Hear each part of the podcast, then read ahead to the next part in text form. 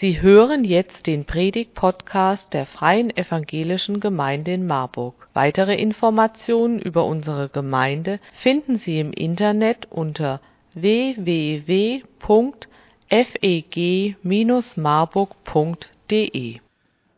Es war vor fünf Jahren nach einer Gastpredigt irgendwo im Westerwald. Der Tag war kalt, aber sonnig und deswegen ging ich auf den nahegelegenen Friedhof noch etwas spazieren.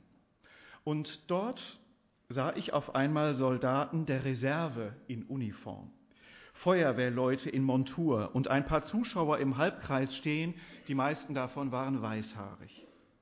Ich stellte mich neugierig in ihre Nähe, eine Blechbläsergruppe trompetete das Lied vom guten Kameraden. Irgendjemand legte einen Kranz nieder und hielt eine kleine Ansprache. Dann spielten die Bläser Where have all the flowers gone? Wo sind all die Blumen hin? Ein junges Paar mit Kinderwagen stand ebenfalls da und die Frau fragte halblaut, ist heute was Besonderes? Ja, sagte ein älterer Herr leise, aber eindringlich in ihre Richtung, heute ist doch Volkstrauertag.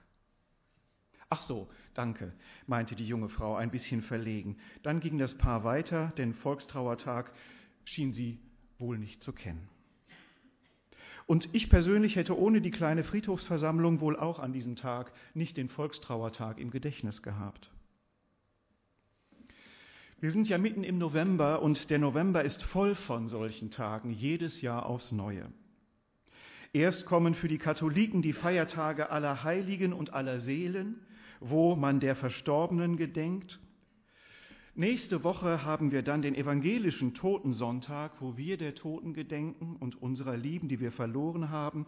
Und heute, mittendrin, ist der staatlich verordnete Volkstrauertag. Warum alles das eigentlich im November?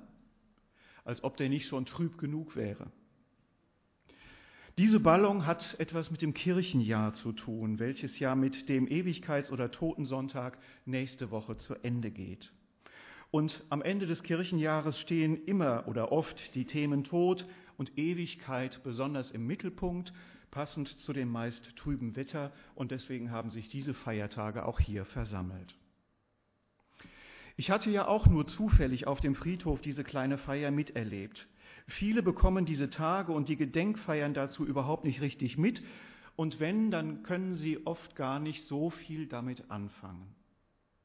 Feiern zum Totengedenken wirken, besonders auf jüngere Leute denke ich manchmal, wie ein Fremdkörper, wie Relikte aus längst vergangenen Zeiten. Der Volkstrauertag heute ist zwar kein christlicher Feiertag, aber einer, der auch uns Christen ins Gedächtnis ruft, wie schrecklich der Krieg ist, jedes Jahr aufs Neue. Wenn statt Menschenwürde und Sicherheit nur noch Gewalt herrschen und Zerstörung. Der Volkstrauertag ist eingeführt worden als ein Tag gegen das Vergessen. Denn die Fehler, die in der Geschichte schon tausendfach gemacht wurden, werden wirklich immer wieder vergessen und deswegen auch immer wieder gemacht. Und das, obwohl sie zu unfassbarem Leid führen. Während die kirchlichen Feiertage die eigenen Verwandten oder Kirchenmitglieder anspricht, hat der Volkstrauertag die Kriegstoten im Blick. Krieg ist mit das Schlimmste, was einem Land passieren kann. Wir leben hier in einer Friedensblase schon seit ganz vielen Jahrzehnten, sodass uns dieses Thema gar nicht mehr so den Rücken runterläuft. Der letzte Krieg in Deutschland ist, Gott sei Dank, Jahre her, lange her. Jüngere Generationen kennen ihn nur noch aus dem Geschichtsunterricht oder vielleicht manchmal aus den Erzählungen ihrer Großeltern, aber das wird ja auch immer seltener. Dabei vergeht kein Tag, an dem wir nicht Nachrichten von schrecklichen Bombardierungen hören, von Militärschlägen, von Terrorakten und von Flüchtlingsströmen, mit denen wir dann ja auch im Nachhinein ebenfalls zu tun bekommen. Grund genug finde ich, daran zu erinnern, wie schrecklich die Gewaltherrschaft sich auswirken kann und auch bei uns immer wieder gewütet hat und wie sehr Menschen in anderen Ländern unter diesen Zuständen leiden. Haben wir als Christen eigentlich eine Mitverantwortung, so einen Tag wichtig zu machen? Seit 1952 ist der Volkstrauertag bei uns ein offizieller sogenannter stiller Feiertag. Da gibt es eine Rede des Bundespräsidenten, eine Gedenkstunde im Bundestag, meist begleitet mit klassischer Musik. Es gibt viele Kranzniederlegungen und bei vielen offiziellen Gebäuden wird auf Halbmast geflaggt. An diesem Feiertag soll das öffentliche Leben stiller verlaufen, um das religiöse oder persönliche Empfinden derer, die trauern, nicht zu verletzen. Die freiwillige Selbstkontrolle der Filmwirtschaft zum Beispiel gibt aus diesem Grund heute nicht alle Filme frei. Vor genau 100 Jahren, 1919, wurde dieser Gedenktag auf Drängen des Völkerbundes Deutsche Kriegsgräberfürsorge eingeführt oder Volksbundes. Zunächst wurde er eingeführt im Blick auf die gefallenen Soldaten des Ersten Weltkrieges. Dann kamen die Nationalsozialisten und die benannten diesen ähm, Volkstrauertag dann 1934 um in Heldengedenktag. Und sie missbrauchten ihn zur Kriegsverherrlichung. Nach Ende des Zweiten Weltkrieges wurde die alte Tradition des Volkstrauertages aber wieder aufgenommen und ans Ende des Kirchenjahres verlegt. Damit wollte man sich bewusst von dem Heldengedenktag der Nazis abgrenzen. Kurz nach der Katastrophe des Zweiten Weltkrieges waren der Schock und Schmerz über den sinnlosen Tod unbeteiligter geliebter Menschen sowie die eigene Beteiligung daran in noch fast jeder deutschen Familie allgegenwärtig. Heute ist das nicht mehr so. Heute werden die Themen am Volkstrauertag weiter erweitert. Zum Beispiel um die weltweiten Themen Flucht und Vertreibung. Zu Recht. Trotzdem habe ich das Gefühl, obwohl wir diese Tage ja jedes Jahr haben, geht das alles an den meisten Bundesbürgern nach meinem Empfinden vorbei. Im Großen und Ganzen wohl auch an uns, denke ich. Vielleicht sind all diese Dinge, die persönlich betroffen machen könnten, schon viel zu lange her. So richtig aktiv und freiwillig gedenkt kaum einer mehr der Toten von damals, es sei denn, er ist irgendwie eingebunden in eine Gemeinschaft, die das hochhält. Und deswegen erinnere ich heute mal daran. Denn ich denke, wir brauchen Gedenktage wie diesen, um aus der Vergangenheit zu lernen. Und natürlich auch wir als Christen.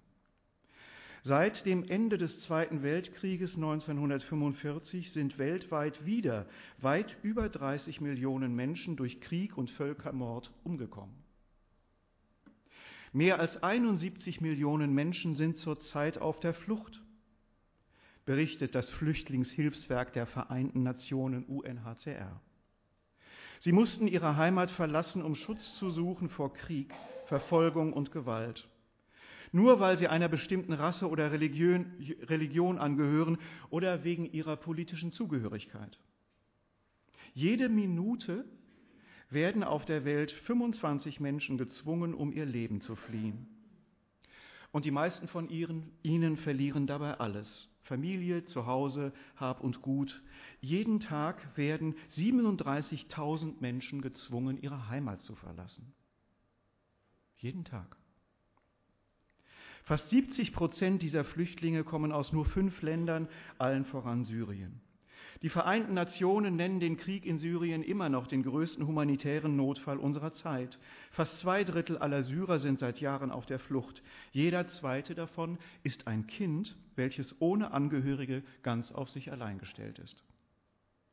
Aber selbst die Flucht ist ja lebensgefährlich. Lebensmittelversorgung, Transport und Zahlungsverkehr sind meistens völlig zusammengebrochen.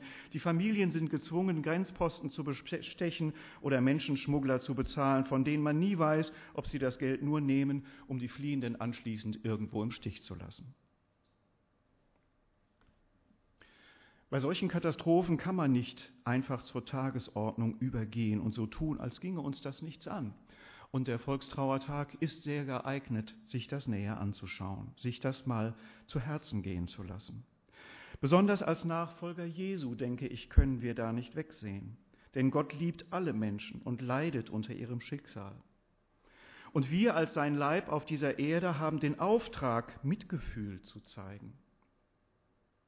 In der Bibel werden wir häufig dazu aufgerufen, nicht zu vergessen. Ein Text davon ist unser heutiger Predigtext. Er steht in Hebräer 13, Vers 3. Lasst uns dazu aufstehen.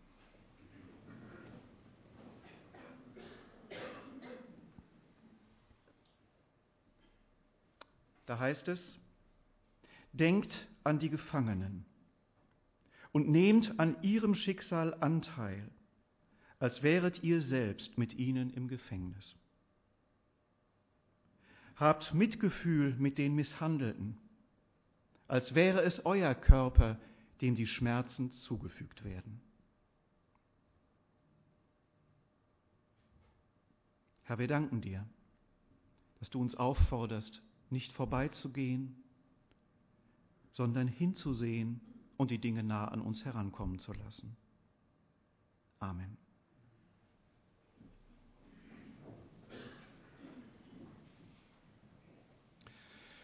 Unter den vielen, vielen, vielen flüchtenden Menschen sind natürlich auch ganz, ganz viele Christen. Ähm, sie bilden sogar einen sehr großen Anteil, besonders auch bei denen, die aus Syrien kommen, wo in vielen, vielen Städten gar nichts mehr funktioniert, kein Wasser, kein Strom, keine Behörden, keine Hilfe. Äh, die, viele davon sind syrisch-orthodoxe Christen. Diese Bevölkerungsgruppe ist zum größten Teil auf der Flucht und lebt in Angst vor islamistischen Übergriffen.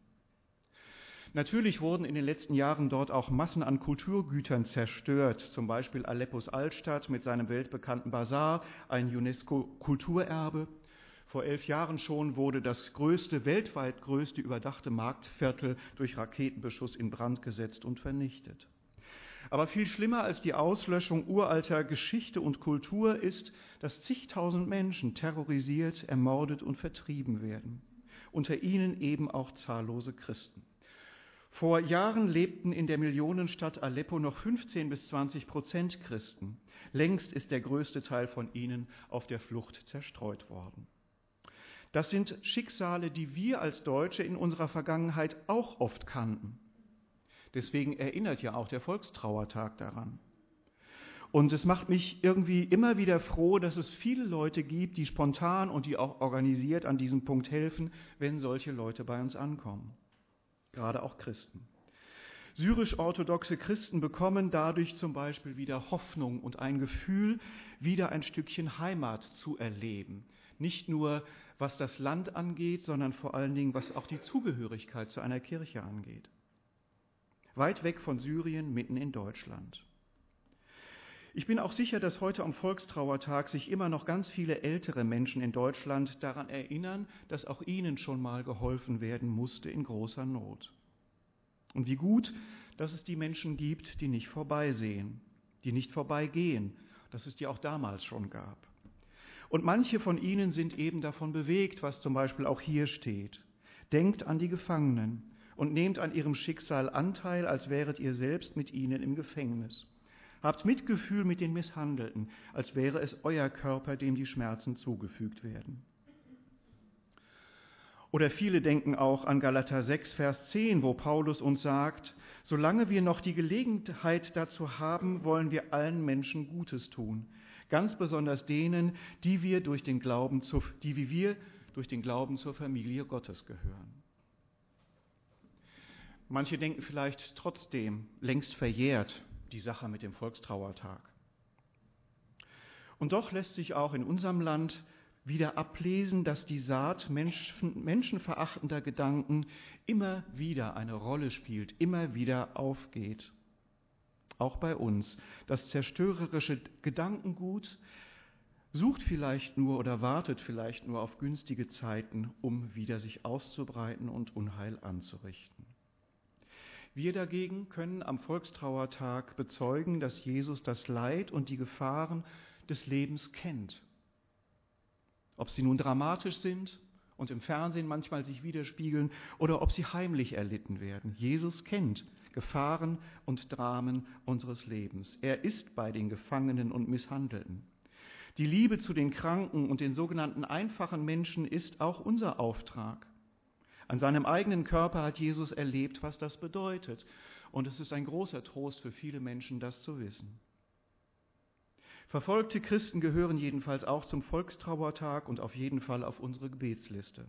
Deshalb war es auch sehr gut, dass wir letzten Sonntag schon einmal daran erinnert haben und dafür gebetet haben. Zum Beispiel an die Christen im Nordsudan, wo Übertritt zum Christentum normalerweise den Tod bedeutet.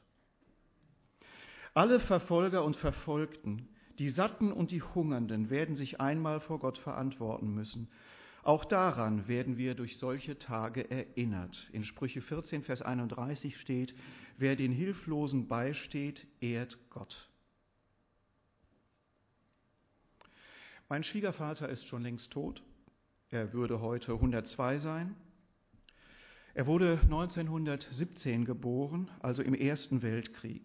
Als er 21 war, brach der Zweite Weltkrieg aus und er wurde eingezogen nach Russland in die Front. Er hat also in seinem ersten Lebensdrittel quasi nichts anderes als Krieg erlebt oder schlechte Zeiten. Er hat sie allerdings überlebt, diese Zeiten, konnte aber nie darüber reden was er im Krieg erlebt hat. Er konnte auch nicht darüber reden, was er möglicherweise getan oder woran er als Soldat beteiligt gewesen war. Nur meine Schwiegermutter konnte hin und wieder über ihre Erlebnisse im Krieg sprechen. Sie war als Neunjährige in Berlin, als die Rote Armee die Stadt einnahm. Sie erzählte manchmal von den brutalen Nachstellungen der Soldaten, von Vergewaltigungen, Hunger und der Flucht in den Westen, ließ aber auch ganz vieles im Dunkeln. Bea, meine Frau und ich wir waren während meines Theologiestudiums einmal zu Besuch bei Ihnen, zufällig an einem Volkstrauertag. Und in dem Park, den man von Ihrer Wohnung aus sehen konnte, standen an diesem Tag auch Kriegsveteranen um die dort stehende große Bronzefigur, die ursprünglich mal als Leitbild für eine Ausbildungskaserne gemacht worden war. Sie stellt einen unbekleideten athletischen Helden mit einem Bogen dar. Das soll ein Wächter sein.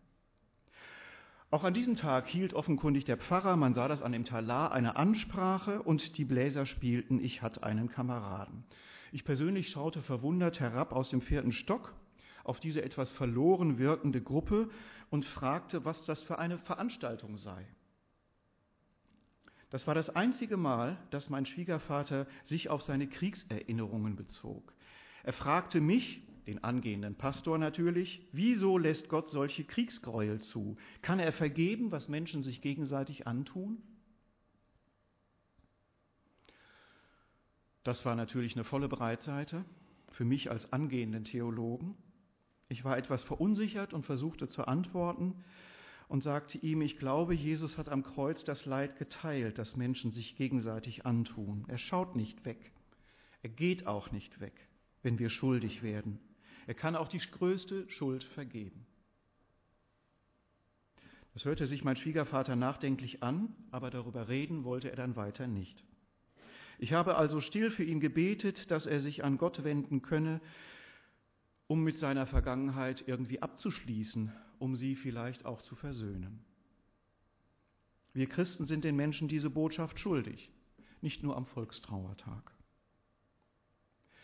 Wir werden ja heute in diesem äh, Gottesdienst auch Abendmahl feiern und eins der wesentlichen Kennzeichen des Abendmahls ist die Einheit mit Jesus und mit allen Christen weltweit, also auch mit den Verfolgten.